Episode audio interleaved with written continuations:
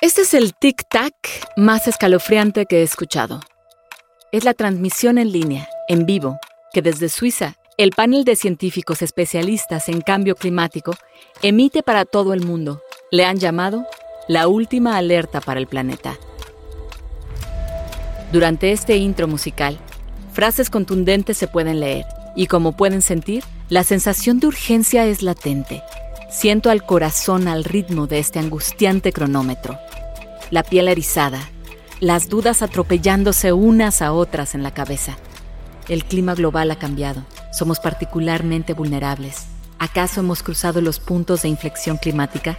Hay un vacío de conocimiento. ¿Cuáles serán las consecuencias de las acciones de mitigación y adaptación?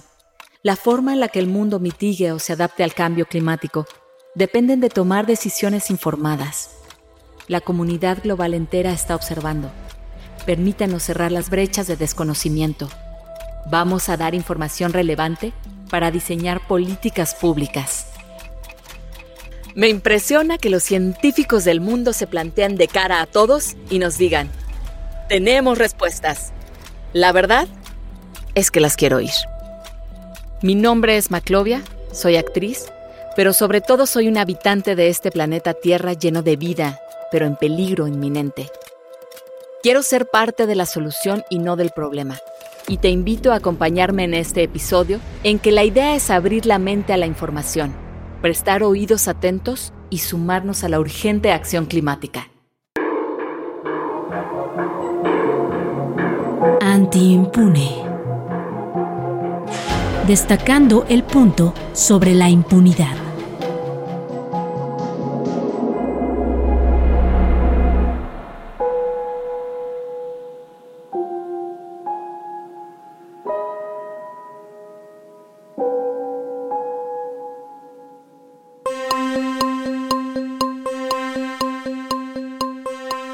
Va a continuar la tercera ola de calor en México. En los próximos siete días esperan temperaturas desde 40 y hasta 45 grados en varias entidades del país. En Sonora, autoridades locales prevén hasta 48 grados. Y El clima está cambiando, lo notamos. La ciencia nos dice que estos cambios no son normales. Se trata del resultado de décadas de emitir más gases de efecto invernadero de los que el propio planeta puede procesar con su fabuloso sistema de vida. Es nuestra forma de hacer industrias, de consumir recursos lo que afectó al planeta. Ya no hay duda, los negacionistas se han quedado sin argumentos. Otra vez recurro a los periodistas ambientales que nos ayudarán a procesar la llamada última alerta para el planeta y a conocer formas de sumarnos a la acción climática urgente. Pero, ¿qué podemos hacer nosotros? Simples ciudadanos de a pie que estamos padeciendo inundaciones en nuestras colonias, alergias, olas de calor y otras inclemencias climáticas derivadas del deterioro ambiental. En este episodio, se trazarán claras rutas hacia la adaptación y la mitigación de los efectos del cambio climático, la última oportunidad de la humanidad. Mi nombre es Cecilia García, soy reportera y vivo en Baja California documento los esfuerzos de comunidades del noroeste de México por mitigar y adaptarse a los sensibles efectos del cambio climático en esta zona del país. Mi nombre es Juan Mayorga. Soy reportero y vivo en Oaxaca.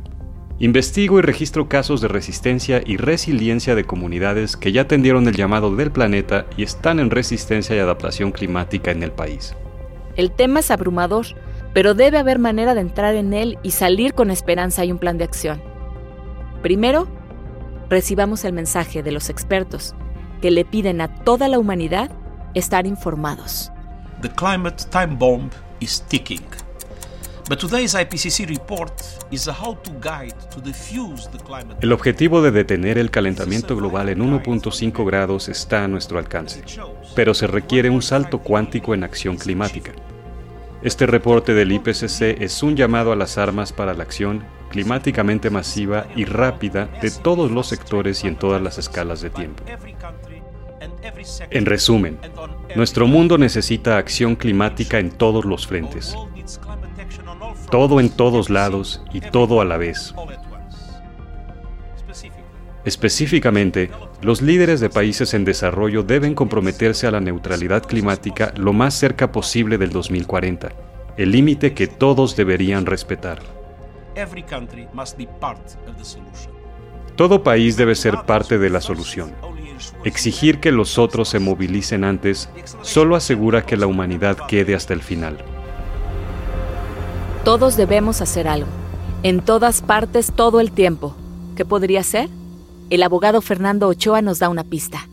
Un sinnúmero de comunidades que viven de los recursos, pero en la costa. Entonces, el incremento del nivel del mar hace que sea una de las regiones más vulnerables del planeta ante los efectos del cambio climático. ¿Y quiénes son los responsables del cambio climático? Somos todos. Si tú vives en la Ciudad de México o vives en Veracruz o vives en Yucatán y no haces o dejas de hacer las cosas que se necesitan el día de hoy para combatir el cambio climático, entonces eres igual de responsable que el otro individuo que no lo hace. Y todos en su conjunto somos responsables de lo que suceda, no solamente en la ecorregión del noroeste de México, conocida como el acuario del mundo, el Golfo de California, sino en lo que suceda en todo el planeta. Pero bueno, entonces el cambio climático y los efectos del cambio climático son una de las amenazas más importantes de esta, de esta región. Otro es la sobrepesca. Y la sobrepesca tiene, desde luego, su origen en la inclemente demanda de los productos del mar. Otra vez, es una cuestión de comodidad. Cualquier persona, no solamente en México, en Estados Unidos y en Canadá, hablemos por lo menos de Norteamérica, te sientas en un restaurante y pides camarones el primero de enero y puedes ir los 365 días del año y pides camarones y vas a poderte comer los camarones que tú quieras multiplicado por no sé cuántos restaurantes, multiplicado por no sé cuántas personas que todos los días quieran ingerir camarón. Y entonces es camarón, pescado, ostio, vívalos, todos los productos del mar. Esa inclemente demanda de recursos naturales que vienen del mar se traduce en una inclemente sobreexplotación de los recursos del mar. Solo es cuestión de romper un poquito nuestro concepto de confort y pensar que todo lo que hacemos, todo lo que consumimos, todas nuestras acciones confortables le pasan una factura impagable a la naturaleza, que se declara en bancarrota, es decir, en crisis para satisfacer este nivel de necesidades. Ciertamente del cambio climático ya llevamos escuchando muchos años. Parecía lejos. Nos dimos el lujo de dejarlo para después. Pero hoy, ese futuro nos alcanzó. Cecilia nos trae a la mesa noticias que están ocurriendo justo ahora. México ya tiene el nombre de la primera comunidad que ha sido forzosamente desplazada por el cambio climático. Se trata del poblado llamado El Bosque, en Tabasco. El nivel del mar comenzó a subir y paulatina pero irremediablemente la marea comenzó a llevarse casas, calles, el poblado completo. Los aproximadamente 150 habitantes tuvieron que buscar un nuevo lugar para vivir. El mar se fue comiendo las casas y las previsiones no eran alentadoras, lo seguiría haciendo. Imágenes de sus habitantes sosteniendo una pancarta entre terrenos inundados y casas en riesgo de colapso le mandaban un mensaje a todo el país y al mundo. Somos los primeros, pero no seremos los últimos.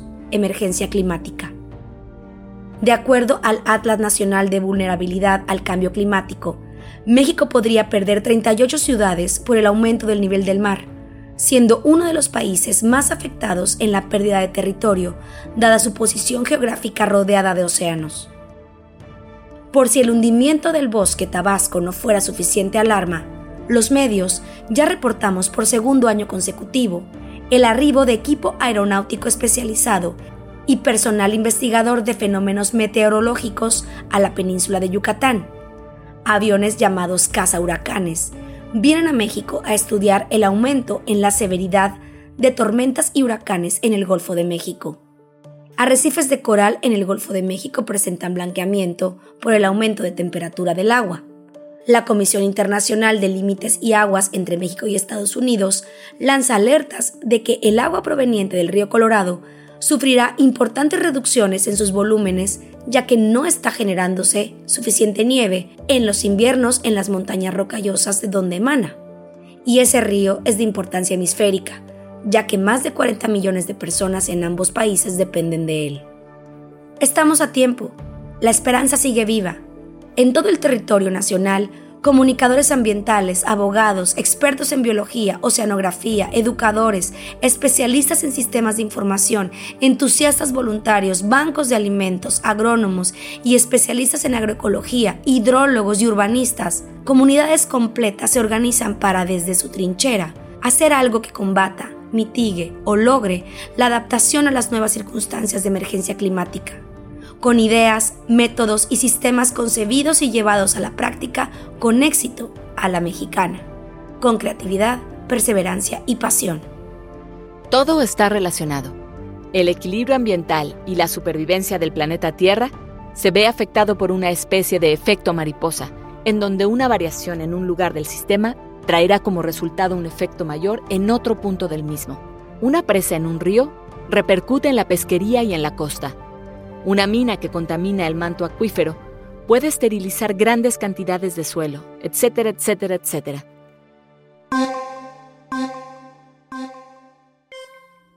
Sergio Müller, artista de Sonora y fundador del colectivo Caminantes del Desierto, es muy didáctico en la explicación que nos brinda. Tenemos que defender los recursos naturales, los espacios naturales, porque al final son los sitios que nos van a dar resiliencia para lo que se viene. Ah, estamos en un momento de transición en, el mundo con el cambio climático. Es una realidad. En Hermosillo la temperatura ha subido medio grado en los últimos 50 años. Este medio grado pues, ha provocado sequías, hemos tenido una gran pérdida de árboles. Hermosillo pues solía ser una ciudad sumamente verde en los 90, ahorita olvídate, es un recuerdo del pasado, estamos ahora fomentando el uso de plantas nativas, que vuelve a ser una ciudad verde, pero ahora con plantas que requieren poca agua, las de la región. El reloj climático indica que vamos tarde y que procrastinar y dejar para luego nuestras intenciones de mejorar la relación con el planeta no sería una buena idea. Lo inteligente es actuar ya. Y entonces es como cuando estás a punto de chocar y ya más bien te arrugas y ya dices, pues ya no puedo ni frenar, ¿no? Y chocas, ¿no? Luego planteamos esa visión muy desoladora.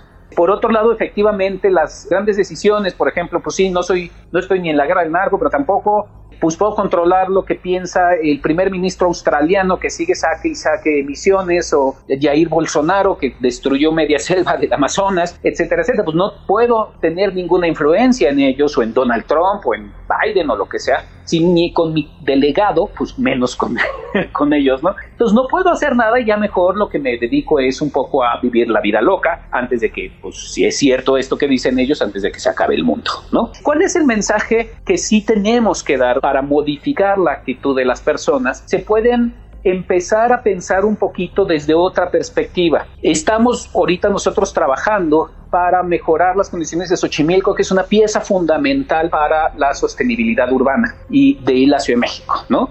No solo en términos climáticos, sino en términos de agua, y también en términos de alimentos. O sea, Xochimilco está abandonado el 80%, 90% de las chinampas. Si estuviera trabajando al 100%, cerca del 20% de la alimentación vendría de Xochimilco en la Ciudad de México, que es muchísimo. ¿Qué tenemos que hacer? Bueno, hay dos o tres opciones. La primera opción es apoyar y comprarles a los chinamperos para que más chinamperos otra vez retomen la actividad, para que tengan una entrada económica digna.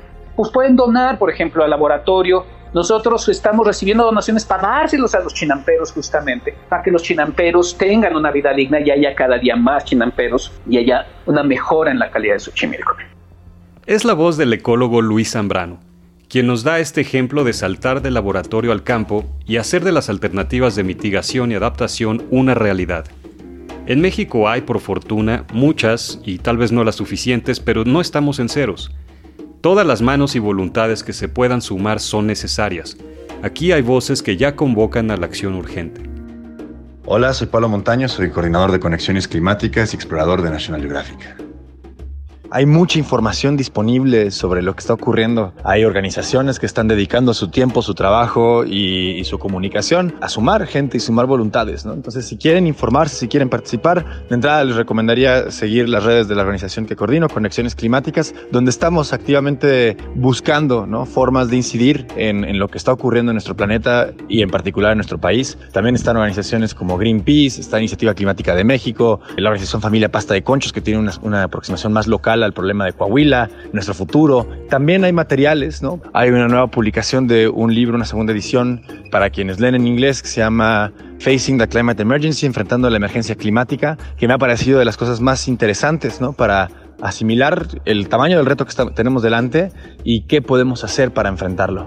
Hay otros textos que están traducidos, uno que me gusta mucho porque justo apela a la esperanza, es de Rebecca Solnit que se llama Esperanza en la Oscuridad y es un texto fascinante, ¿no? Para entender cómo podemos tener algo de esperanza, ¿no? Y cómo tenemos que reencuadrar la esperanza frente a lo que estamos viendo. Lo más importante es entender que invariablemente lo que ya estamos viendo ahorita, la crisis climática es un umbral, no se prende o se apaga. No es que hay crisis climática o ya no hay, es que tanto vamos a avanzar en la crisis del clima. Ahorita estamos viviendo la introducción, la primera parte de la crisis climática. Hemos incrementado la temperatura del planeta en 1.2 grados y estamos viviendo estas olas de calor. A lo que están apuntando las naciones de limitar el crecimiento de, temperatura es 1.5 grados, es decir, 0.3 grados más de lo que ya estamos viviendo. Y desgraciadamente las políticas que están implementándose en México y muchos otros países nos apuntan para incrementos de temperatura de más de 3 grados centígrados. Eso implica olas de calor que obligan a la gente a migrar, implica la desaparición de lagos, implica muchísimas cosas que van a cambiar irremediablemente. Por lo tanto, tenemos que entender que siempre va a hacer sentido organizarnos, siempre va a valer la pena luchar para salvar el planeta en el que vivimos. Hola, mi nombre es Ana Elena Soto y vivo en Ensenada, Baja California, México.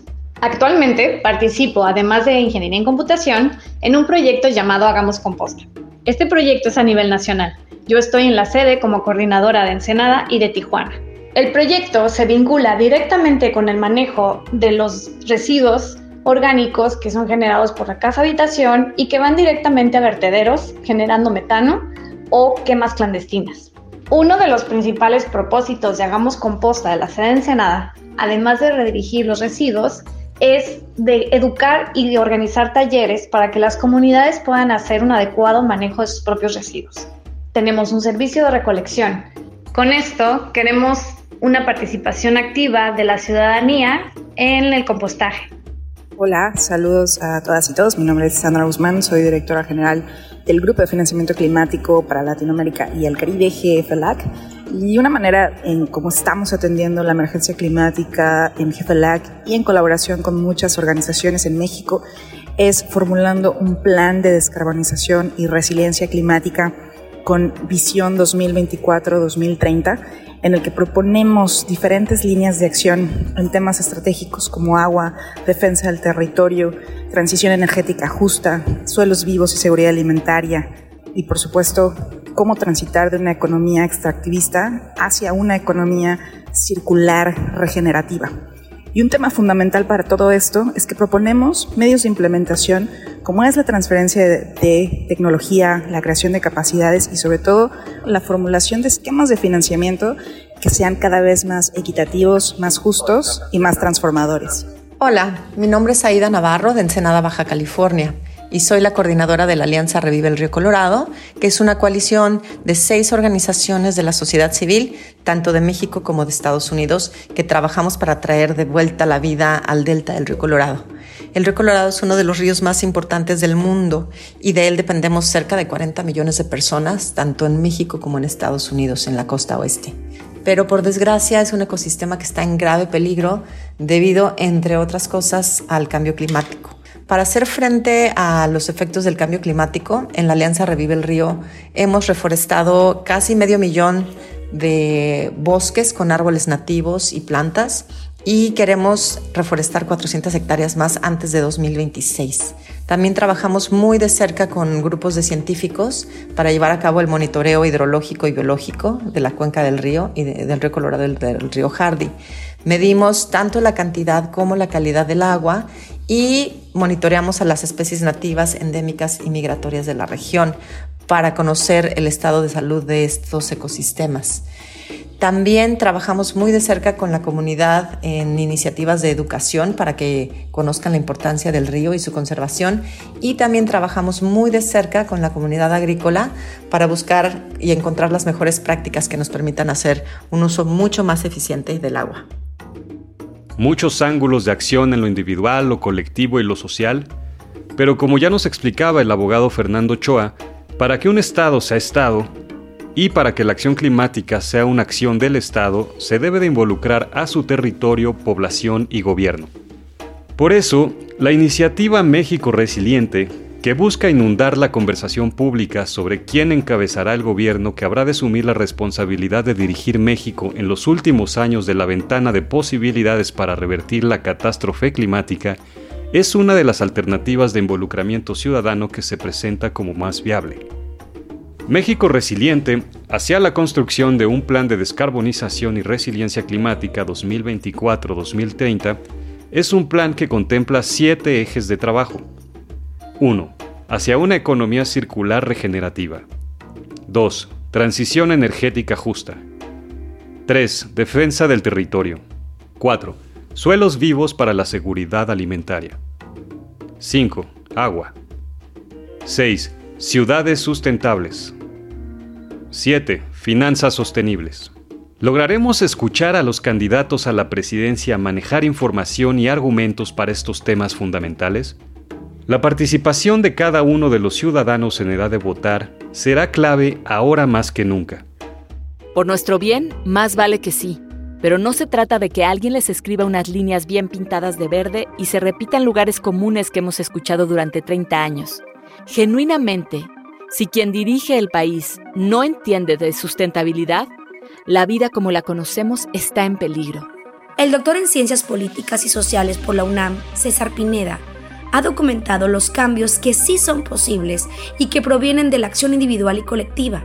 Es decir, no todo está perdido si nos decidimos a ser parte de la solución y dejamos de ser espectadores se necesita la organización ecopolítica, es decir, que tiene que ver con las relaciones del poder en la naturaleza. Y ahí hay muchas opciones, desde organizarse para efectivamente protestar, votar, eh, organizar la información sobre los partidos y los legisladores que realmente tengan alternativas. También tiene, por supuesto, la protesta y las formas de autoorganización para generar alternativas locales, desde huertos urbanos hasta la recuperación de la milpa tradicional, hasta otras formas efectivamente de consumo colectivo, no solo individual, cooperativas de consumo urbano y su vínculo con los productores que de manera orgánica y de manera también justa están empezando a comerciar en todo el continente. Como podemos ver, hay muchas alternativas, desde pequeñas iniciativas y pequeñas acciones personales hasta la autoorganización colectiva. Creo que es esta última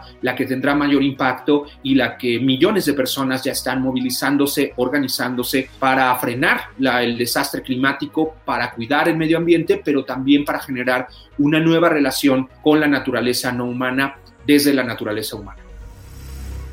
Hay una tarea del ciudadano común de vigilancia, de presión, protesta, votación e incluso, digamos, interpelación del poder público para la regulación de los mercados, para la regulación y la prohibición directa de, digamos, por ejemplo, de sustancias peligrosas, de sustancias tóxicas, como la prohibición del glifosato, como la prohibición y regulación de grandes empresas que se benefician a costa de no solo de la contaminación, sino la de depredación, deforestación.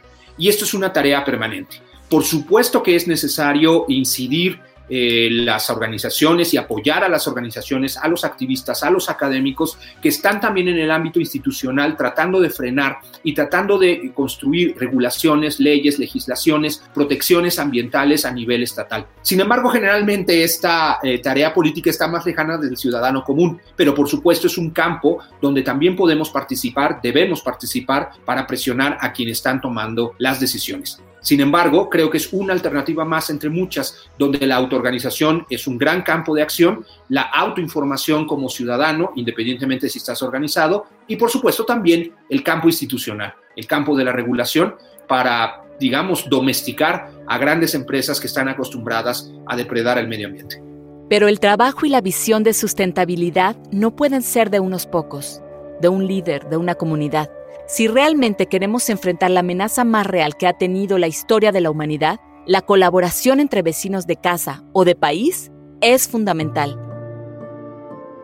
Mario Quintero, miembro de la Asamblea de Pueblos Indígenas del Istmo de Tehuantepec en defensa de la tierra y el territorio, nos explica cómo las alianzas se dan más fácilmente para la depredación que para la protección de la naturaleza. Los pueblos indígenas hemos estado aquí siempre, ¿no? Somos los guardianes de la tierra, del agua, del aire, de la naturaleza y es eh, una guerra histórica del capitalismo de los estados contra los pueblos por defender estos espacios que no solamente dan vida y alimentan eh, la espiritualidad, la cotidianidad, la productividad de los pueblos, sino en estos momentos abastecen el consumo inmenso de las grandes ciudades. ¿no? Si no hay campo, si no hay pueblos, si no hay campesinos, no va a haber abastecimiento suficiente para estas grandes ciudades. ¿no?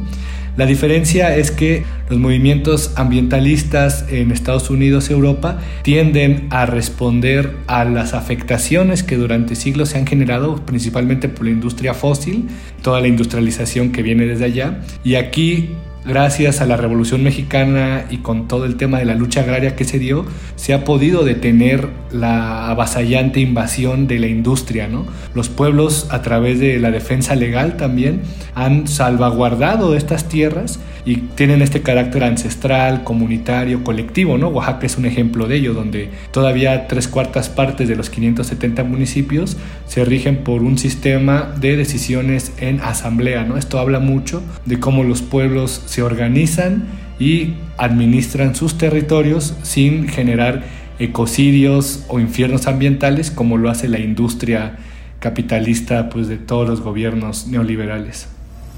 En el tema del corredor interoceánico se nos hace importante destacar que es un proyecto geopolítico que está integrado dentro del Plan de Seguridad Nacional de Estados Unidos, en el que uno de los ejes es el energético y se contempla que este proyecto sea su nueva aduana y frontera más importante para poder posicionarse política y económicamente otra vez. ¿Esto qué quiere decir? Que se aspira a militarizar esta región no solo por entidades mexicanas, sino por guardias blancas o pues militares de otros países que van a tener inversiones aquí y eso claramente va a generar una ola mayor de violencia, de inseguridad y pues de destrucción ambiental, social y cultural hacia los pueblos indígenas y los habitantes de esta región. Sergio Müller, activista sonorense, fundador de la organización Caminantes del Desierto, pone el dedo en la llaga. La clave está en la educación. Los mexicanos desprotegemos y amenazamos nuestra biodiversidad por ignorancia, por no saber cómo cuidarla porque no hay infraestructura o capital humano suficiente para ayudar en este cuidado. Debe poder llegar por la, por la vía legal. Actualmente, por la vía del activismo no es suficiente porque solo es tapar un hoyo en todo el universo de problemas que hay. Se necesita ir a la fuente del problema que es la falta de aplicación de la ley, por lo que crea esta impunidad. O incluso está, la impunidad está legalizada como en el caso de Sonora, tenemos una ley de promoción y fomento minero, sin embargo no tenemos una ley de responsabilidad minera. Y actualmente en Sonora, aun cuando está en la, en la ley de equilibrio ecológico, debería existir un fondo ambiental, el cual no existe, no está operando. Entonces, la Comisión Estatal de Desarrollo Sustentable, las sedes, pues no tiene las, el financiamiento y el recurso suficiente para poder operar como debe de ser, o incluso hay cosas que generan recursos económicos como, digamos, vida silvestre. Eh, hay especies que en vez de estar bajo sedes, como son el caso de borregos y marrón, están bajo la zagarpa, porque son de aprovechamiento cinegético. Entonces, todos los recursos para conservación, para especies prioritarias, se van a borregos y marrón a pagar los monitoreos en el helicóptero para gente que ya está generando ingresos que pudiera, bien pudieran pagarlos por su cuenta este tipo de actividades. Y llegan a pasar accidentes lamentables, como fue el, el oso en Cumpas, donde pues mataron un oso y no hubo ningún tipo de consecuencia. Pero esto en parte porque no hay educación hacia la gente, no hay campañas de educación para convivir con la naturaleza, ni hay capacitación para las autoridades de cómo lidiar con ese tipo de problemas, porque los conflictos van a ser cada vez más comunes con la fauna silvestre, con toda la fragmentación que estamos provocando con las nuevas carreteras, nuevas líneas de transmisión. La fauna cada vez va a estar más cerca de las ciudades, o la ciudad más cerca de la fauna. Mientras las cumbres para encontrar soluciones sigan ocurriendo lejos de los territorios depredados, el mensaje seguirá lejos de encajar en nuestras mentes. Pero no hace falta, es más, no hay tiempo para que los especialistas en campañas de comunicación o narrativa se pongan de acuerdo en cómo transmitirnos que, así como vamos, así como abusamos del mundo, no podemos seguir. Les resumo las conclusiones de todas las cumbres habidas en el pasado y por haber en el futuro. La clave es menos. ¿Sí? Usar menos energía, usar menos cosas, desperdiciar menos comida, usar menos autos, decidir siempre por menos, menos, menos. Si el enfoque minimalista te parece restrictivo, tal vez seas de los que hacen clic con el más. Más paseos a pie, más bicicleta, comer más vegetales, hacer un poco más de esfuerzos al reciclar separar residuos, elegir tiendas locales, productos de la región, más economía circular y más conciencia de que nosotros somos solo una especie más de todas las que habitan el planeta y somos la más nociva. ¿Y tú? Después de esto, ¿seguirás siendo indiferente a lo que pasa en tu entorno?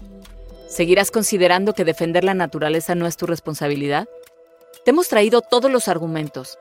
Te hemos invitado a un viaje por todo el país y hemos demostrado que esto, el mar, el aire, los ríos, las montañas, los bosques, el aire limpio y todo de lo que depende la vida, es un asunto de prioridad para cada mexicano. ¿Estás listo para defenderlo? Esta puede ser nuestra última oportunidad.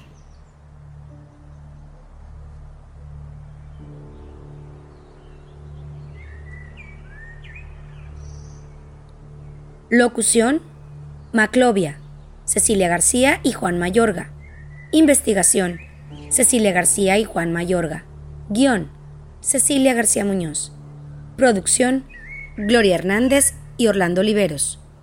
Te invitamos a visitar el sitio de podcast de Mexicanos contra la Corrupción y la Impunidad en contralacorrupción.mx.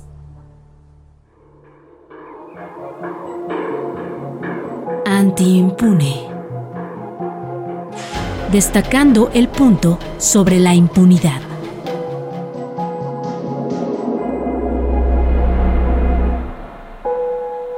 Este es un podcast de Mexicanos contra la Corrupción y la Impunidad.